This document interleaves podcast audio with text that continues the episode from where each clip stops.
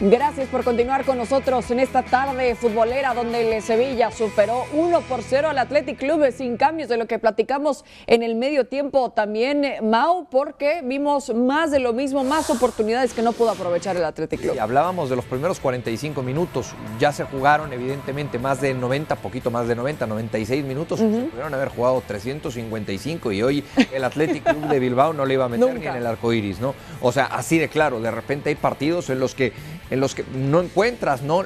esa contundencia, esa eficacia, tienes la, la mira chueca y, este maravilloso deporte, simple para muchos, se gana con goles. Y si no tienes la, la, puntería fina, pues no hay cómo lo ganes.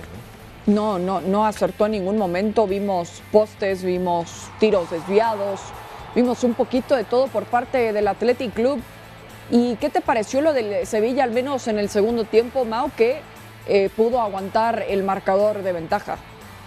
Bien, eh, a ver, yo creo que yo creo que el Sevilla encuentra en el primer tiempo el, panorama ideal, ¿no? Lo que estaba buscando, ese golecito para defenderlo. La realidad es que hoy, por la cantidad de ausencias, el trámite del partido, si tú le hubieras dicho a Julen Lopetegui, firmas el empate, te lo hubiera firmado con los ojos cerrados.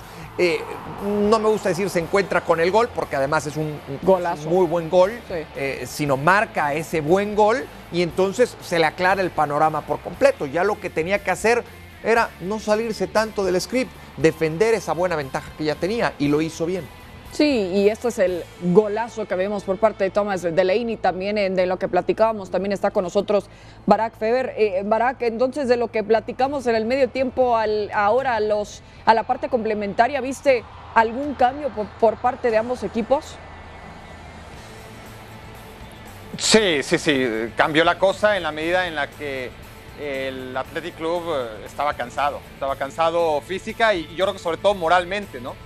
Tras los primeros 45 minutos, siguió con la iniciativa, siguió con la pelota, siguió acercándose a la portería rival, pero no, ya, ya, ya sin esa determinación, ni esa claridad, ni esa calidad en, la llegada eh, a, un Sevilla que también, por lo menos eh, a su favor, dejó de cometer tantos errores de tanta gravedad. Algunos sí, ¿no? Otra vez Oso con, con algún traspié en la salida de balón desde su propia portería, pero ya fueron mínimos comparados con el primer tiempo. Sí, fue, fue, un partido en el que todo se resolvió en el primer tiempo. Lo que pasó el primer tiempo y lo que dejó de pasar, sobre todo en el primer tiempo, marcó el destino del partido.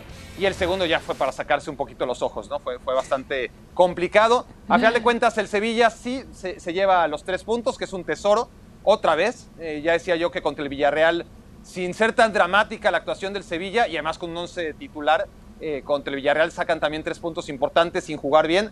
Pero yo no vi, bueno, nadie vio claramente en San Mamés hoy al sublíder de España. No, hoy Sevilla no juega como sublíder, mucho menos como ahora mismo candidato número uno, porque es el que más puntos está de, bueno, está lejos igual, ¿no? Pero, es dentro de todos los rivales que tiene el Real Madrid por tratar de que el Madrid no sea campeón de España, pues el Sevilla es el que más posibilidades matemáticas tiene de evitarlo, ¿no? Sí. Pero no vimos tampoco para nada a un equipo candidato a ser campeón hoy en San Mamés, más allá de que se lleva tres puntos, más allá de que es cierto, eh, se dice fácil, no solamente son las ausencias, sino eh, son jugadores titulares, prácticamente 5 o 6 que, se piden este partido, más la, roja de Rakitic que, cumplía suspensión, más eh, lo de Joan Jordan que, entra hoy desde la banca tras haber sido expulsado en la Champions, seguramente cumplido algún castigo por ahí de Lopetegui. Sí es cierto que, que hay muchos atenuantes, pero yo veo un Sevilla que no me da para nada confianza, ¿no? Para nada confianza, como para apostar por él y es seguramente algo que, que, se hace a un listón demasiado alto, ¿no? Decir, es que este Sevilla tiene que ser el candidato número uno a tratar que por lo menos no sea una liga de dos, ¿no? Es decir, que, que haya un tercero en discordia porque no contamos con el Barcelona pero yo creo que el Sevilla no le alcanza, no, no, no, le veo con esa capacidad. Es que estaba el Sevilla también ahí eh, sobre el final de la última temporada, también en esa carrera donde también decíamos, aguas, que el Sevilla también puede cerrar con todo eh, la temporada y bueno, dejó ir algunos resultados importantes y parece que, bueno, eh, en cuanto al resultado, al menos sí tiene los tres puntos, pero lo que dice Barak es cierto, a pesar de las bajas, no tuvo la mejor actuación contra el Athletic Club, que por el momento Eh, vemos el calendario que, les toca contra el Betis, contra el Real Madrid y contra el Osasuna. Y seguido eh, también retomando actividad en enero, justamente empezando con Osasuna y también con el Alavés y el Sevilla también con actividad tanto de la Copa del Rey como de la Liga, esperando también en su calendario y su rival en la UEFA Europa League.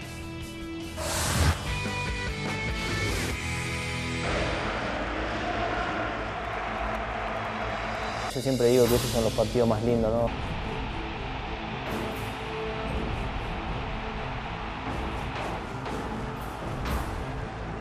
a big match, no doubt, uh, especially because it's a derby, so it's not always special for us, also for our fans, of course. Uh.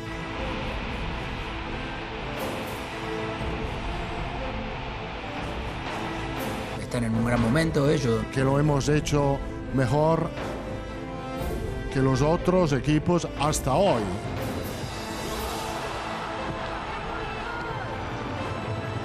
Sigue siendo Benzema el faro de fútbol del Madrid desde hace 10 años que estoy acá en el club, casi casi.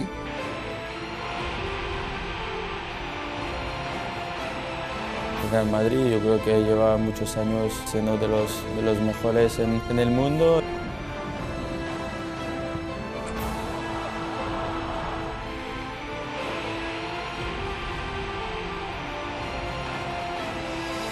Juega también yo creo un poco de, orgullo de, cada club y, será un partido bonito de, ver. Faltan menos de 24 horas para que inicie el derby de Madrid entre el Atlético de Madrid que estará de visita en el Santiago Bernabéu frente al equipo merengue que busca también seguir aplastando a todos sus rivales y mantener el liderato y tener un colchón también importante. Viajamos hasta allá con nuestros compañeros en Yema Soler y Pablo Zabaleta. Compañeros, un gusto saludarles. Eh, con esta noticia también, eh, con el que amanecíamos al menos de este lado del mundo, que Luis Suárez y Karim Benzema al menos podrán tener participación. Eh, ¿Cómo cambió el ánimo alrededor del encuentro sabiendo que los protagonistas podrán estar?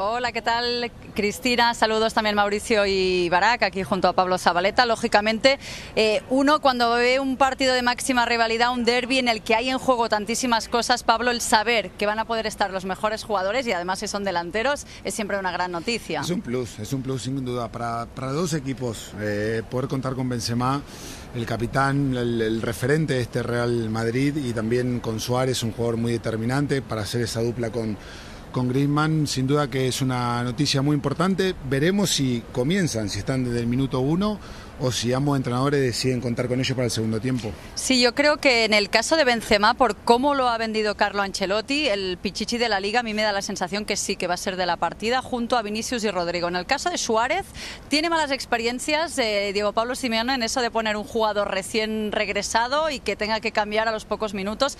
En el gran momento de forma que está Mateus Cuña, eh, yo creo que lo normal sería que la dupla de ataque fuera Grisman-Cuña o eh, podría ser también Angelito Correa, veremos. Sí, compañeros, eh, además eh, con eh, lo que pudimos platicar con nuestros compañeros en otros espacios de fuera de juego, en cuanto a la estrategia del Atlético de Madrid, quiero preguntarles qué les parece al respecto, buscando mandar esos balones largos también para ir al ataque y hacerle daño desde los primeros minutos contra el Madrid.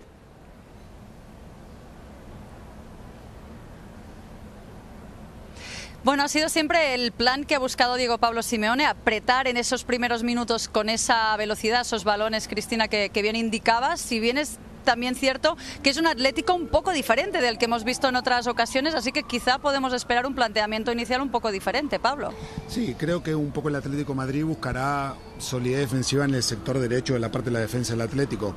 Vinicius es un jugador que está en un momento realmente muy bueno, mm, seguramente intentarán bloquear y no dejarle correr, porque es un jugador que ahora mismo en esta temporada está marcando mucho la diferencia. Y veremos si adelantan un poquito más la línea. El Atlético Madrid creo que tiene jugadores como para poder hacerlo. Eh, el Real Madrid sí que es verdad que defensivamente mejoró mucho a lo que era el comienzo de liga. Así que bueno, dos equipos que defensivamente suelen ser, trabajar y suelen ser sólidos.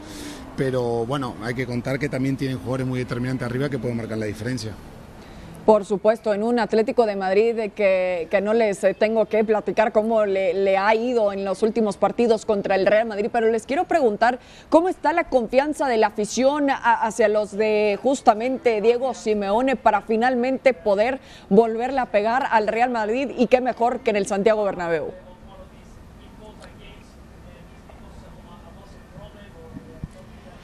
Bueno, Cristina, yo creo que, tanto la afición como Simeone, que si en algo es especialista es en levantar anímicamente a sus jugadores, tiene un apartado psicológico muy importante, va a aprovechar el punto de inflexión que puede haber supuesto lo de la Champions, lo de Dodragao, porque era un equipo que venía ciertamente mal, un equipo que encajaba goles en los últimos minutos, algo inaudito en un equipo de Simeone, lo vimos frente al Valencia, frente al Mallorca, frente al Milan en, en casa cuando se complicó tanto la Champions. En Dodragao eh, yo creo que va a intentar aprovechar este, este cambio de chip el, volver a ganar para intentar lograr algo ciertamente difícil, ganarle el Madrid que lleva nueve triunfos al hilo en su casa, con una defensa en cuadro, ni Savic, ni Versálico, ni Jiménez están a la disposición de, Simeone mañana, intentar eh, revertir una mala racha, porque de los diez últimos clásicos, de, derbis de, de Liga no ha podido ganar ninguno el Atlético.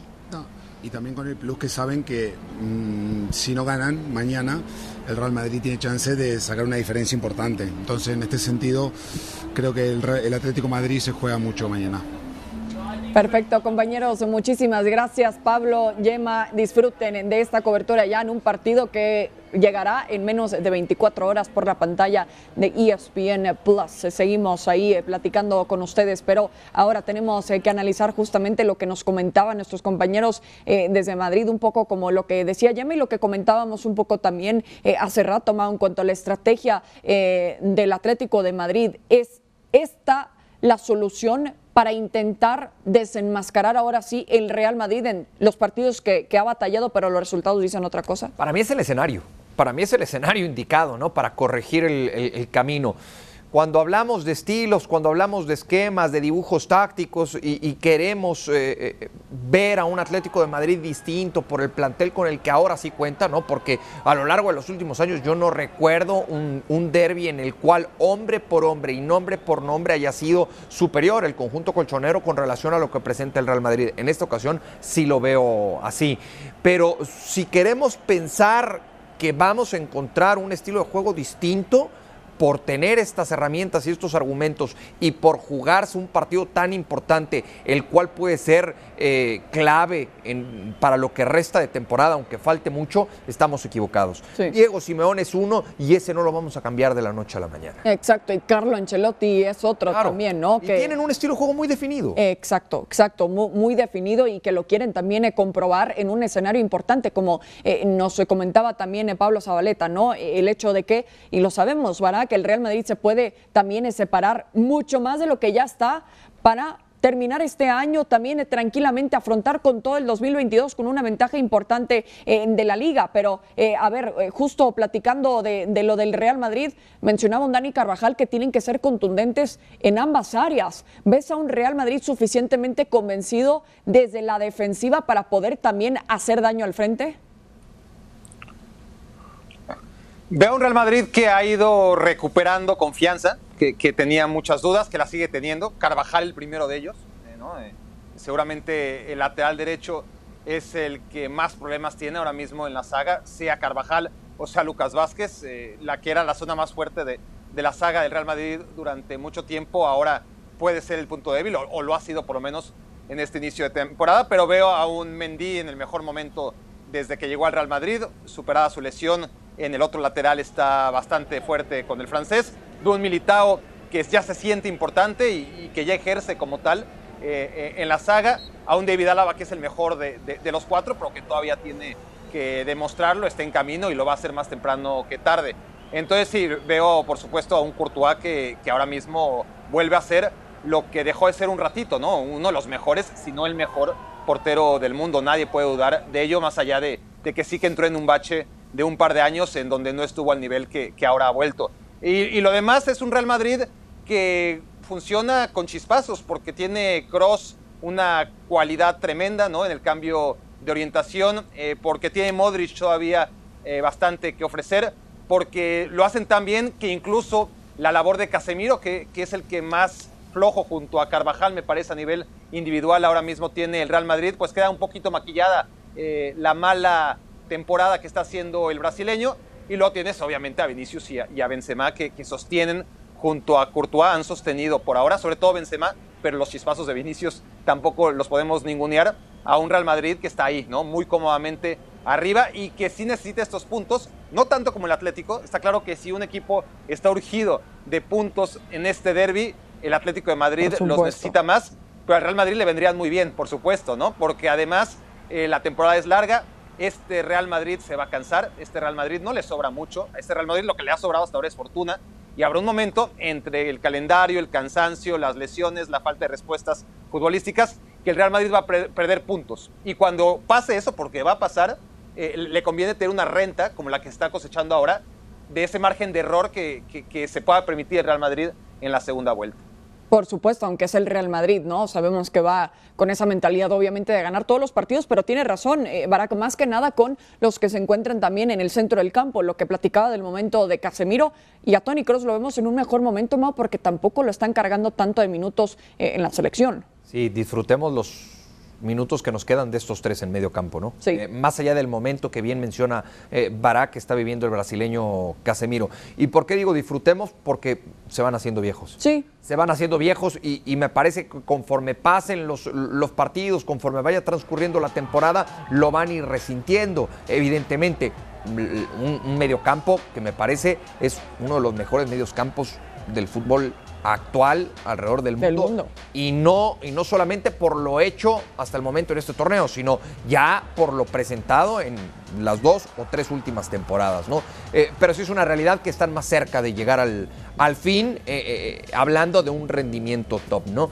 no perder de vista, porque de repente hablamos del Real Madrid y se nos hace fácil hablar de títulos, se nos hace fácil hablar de triunfos, se nos hace fácil hablar de temporadas perfectas o casi perfectas. Para mí este Real Madrid es uno de los, de los equipos más modestos que yo le recuerdo en, tiempo, ¿eh? o sea, en, años. Y por eso me parece... Eh, necesitamos reconocer lo que ha hecho Carlo Ancelotti. Porque con poco, entiendas el término poco, ¿no? Hablando del estándar que tiene un equipo del tamaño y de la jerarquía del Real Madrid a nivel mundial, le ha sacado mucho provecho Carleto Ancelotti. Bueno, lo de Vinicius Junior también, eh, que, ha anotado goles muy importantes y lo mencionaba justamente. ¿Cuándo te imaginaste, eh, Cris, o cuándo te imaginabas que íbamos a hablar tanto tiempo de un futbolista como Vinicius siendo uno de los hombres importantes de un Real Madrid? Porque existía esa duda si se iba a quedar eh, en ese, ay, qué bonito potencial se le veía hasta a, a, este jugador y al final no lo vimos, pero justamente lo mencionó ayer Barak, que, ya no estamos hablando de un momento de Vinicius, ahora está haciéndolo durante una temporada y habrá que ver también si puede mantener este ritmo. Va a ser un partido muy interesante, así que los invitamos también que nos acompañen en la previa, en el medio tiempo y en el post, por supuesto, en ESPN Plus, aquí en Fuera de Juego. Pero también vamos a platicar un poco de lo que le toca el día de mañana al Fútbol Club Barcelona y por eso vamos a escuchar a Xavi Hernández. Mañana es otra final, no podemos perder ya más puntos y, no queda otra que competir, que animarnos, que, queda mucho, queda mucho y yo he vivido situaciones muy difíciles aquí como jugador y ahora también como entrenador. Bueno, no estamos en el mejor momento de la historia del club, esto es una evidencia, pero hay que tener alegría, animarse y recuperar ya desde, desde el vestuario para, para que hayan resultados. Intentar jugar bien de la manera que, que nosotros que creemos y queremos jugar y a partir de ahí resultados. No, no, queda, no queda otra que, trabajar duro. Vamos a trabajar para que eso no pase, ¿no? vamos a trabajar para, para, ganar títulos, de hecho ya lo estamos haciendo. ¿no? Llevamos un mes trabajando duro para que hayan resultados, pues no nos están acompañando, pero vamos a trabajar muy duro para que esto no pase, para competir, para prepararnos bien, para reforzar el equipo si hace falta, para animar a los jugadores que tenemos, que creo que son, hay muy buena plantilla para, para sacar rendimiento y vamos a ir a por todas. Bueno, muchísimas bajas también eh, para el Fútbol Club Barcelona este domingo que incluyen eh, la de Jordi Alba, lo de Sergi Roberto que ya lo conocíamos, al igual que la situación de Pedri, de Ansu Fati, también recientemente con Memphis Depay, también es sagrado lo de Martín Breitbart y por supuesto la situación eh, delicada por parte de Sergio Agüero. ya hablábamos de las tantas bajas del Sevilla, ahora tantas bajas que parece ser eh, algo ya regular en el Fútbol Club Barcelona, pero eh, pensando en lo que puede presentar Xavi el día de mañana, Bará, ¿qué es lo que podrá hacer al menos para sacar los tres puntos y recuperarse de los últimos dos escalabros que tiene eh, también justamente en la Champions, en la Liga? Pues va a ser complicado, eso casi seguro. Es muy, muy eh, casi, te diría, uno o dos partidos nada más como excepción, pero encontrar un encuentro en el que el Barcelona no haya sufrido a lo largo de esta temporada es difícil y el Sadar es un campo donde seguramente el Barcelona tendrá el escenario con el que se ha encontrado una y otra vez, ¿no? Eh, incluso contra equipos tan modestos o más como el Osasuna, ¿no? Como Granada, como Cádiz. Es el problema del Barça, ¿no? el Barça más allá de las bajas, más allá del momento anímico en el que se encuentra, obviamente tras haber quedado eliminado, que era una cosa que no puede sorprender a nadie, pero, otra vez con la sensación de, no poder competir, y esa es la palabra clave, ¿no? Y, la emplea Xavi muchas veces, no habla de ganar, no habla de remontar, habla de, competir, que, que este Barça tiene que competir. Y la gran bronca de este Barça es que lleva mucho tiempo este Barça, como el de, como el de Koeman, como el de Quique Setién, e incluso el de Valverde, no compite contra los equipos que realmente están a la altura donde estaba el Barça eh, hace no tanto, tanto, tanto tiempo. ¿no? Aquellos equipos como el Bayern, como la Juventus, como el Paris Saint-Germain, como el Liverpool, aquellos que cada año se enfrenta y, el Barça no solamente pierde, no solamente le golean, sino que no compite contra ellos. Esa es solamente la mitad del problema. La otra mitad del problema es que aquellos equipos que no podían competir con el Barcelona, y aquí es donde traigo a los Osasuna, al Benfica, al Celta, eh, al Granada, al Cádiz, esos equipos no competían con el Barcelona. Eh, olvídate de ganarle, no, no competían, estaban en, dimensiones distintas. Ahora no. Ahora el Barça podrá ganarles, pero va a sufrir con ellos. Igual empata e igual pierde, lo hemos visto. Entonces, ya no es que el Barça no compita con los que ya están arriba, porque o sea, no puede competir, pero los que están abajo, por lo menos en la aristocracia deportiva, compiten y compiten muy bien con el Barça y los Asuna seguro que lo va a hacer. Sí, porque eh, en lo que hemos visto en los últimos partidos contra justamente lo que menciona Barak, eh, equipos como el Bayern Múnich, sale como la víctima, también eh, al menos así se le pone la etiqueta. Hace mucho tiempo que no vemos un partido contra un rival importante en donde decimos, bueno, el Barcelona tiene una oportunidad importante porque es la realidad del Barça.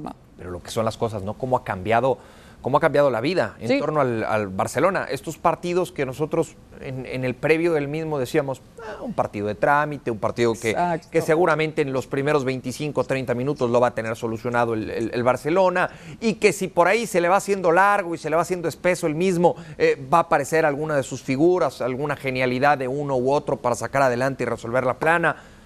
Hoy la realidad es que este Barcelona le cuesta trabajo competirle a este tipo a este tipo de equipos, ¿no? Y me parece que ahí es donde se deben de, encender las alarmas en el conjunto del Barcelona. Fíjate lo que sería esta semana para el conjunto catalán y sobre todo para, para Xavi Hernández, ¿no? Que si bien es cierto, va arrancando su proyecto, bueno, ¿de qué manera lo puede estar arrancando? ¿Cómo puede ir incrementando esa presión? Fin de semana anterior pierde contra el Betis. A mitad de semana lo exhibe el Bayern. Sí. Le mete tres, le puede haber metido cinco o seis lo que sería perder y yo diría hasta empatar contra los Asuna el día de mañana. ¿Sabes cómo estaría el tanque de ¿eh? presión durante toda la próxima semana para Xavi?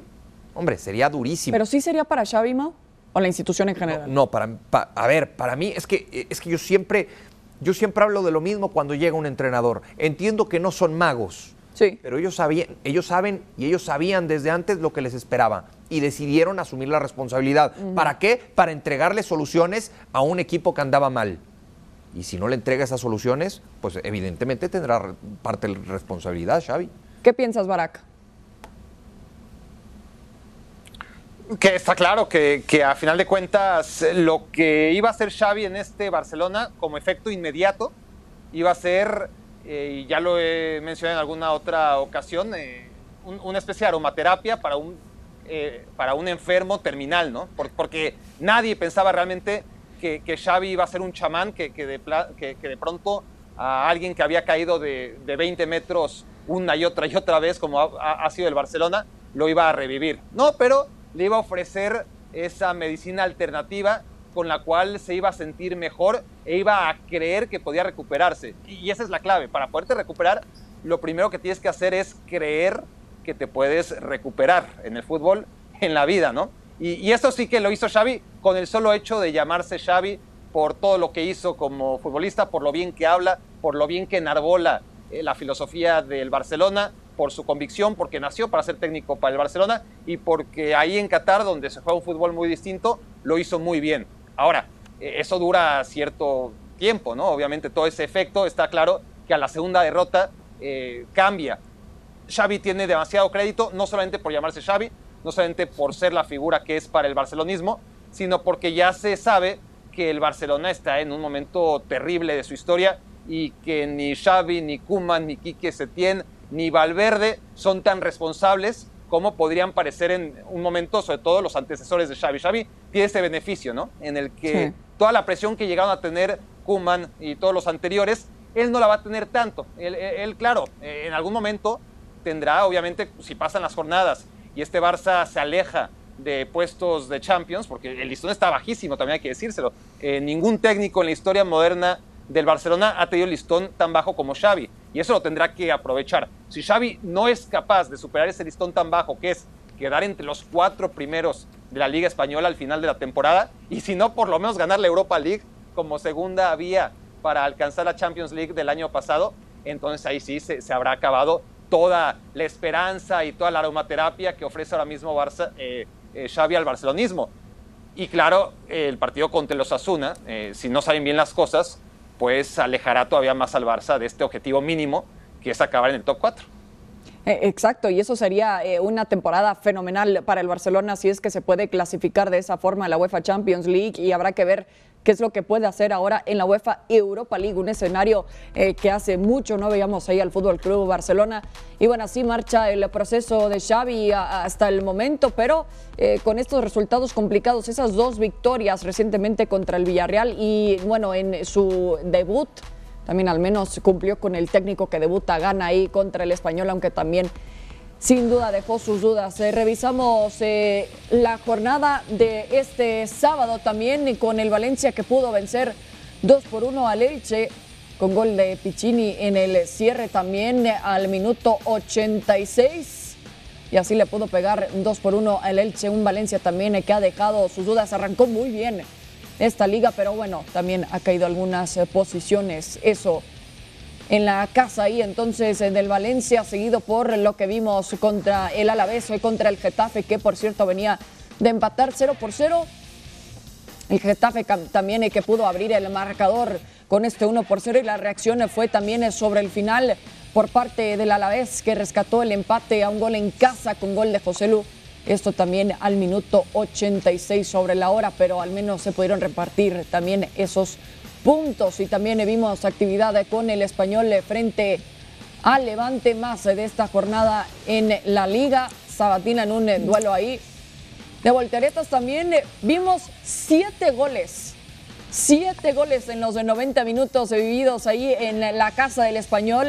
El Levante que fue reaccionando, pero bueno, al final el equipo de casa se llevó la victoria en un eh, partido bastante entretenido en cuanto a goles se trata, ¿no? Ya el análisis defensivo puede ser otro totalmente, pero bueno, ahí vimos siete anotaciones y les recordamos el resto de la jornada 17.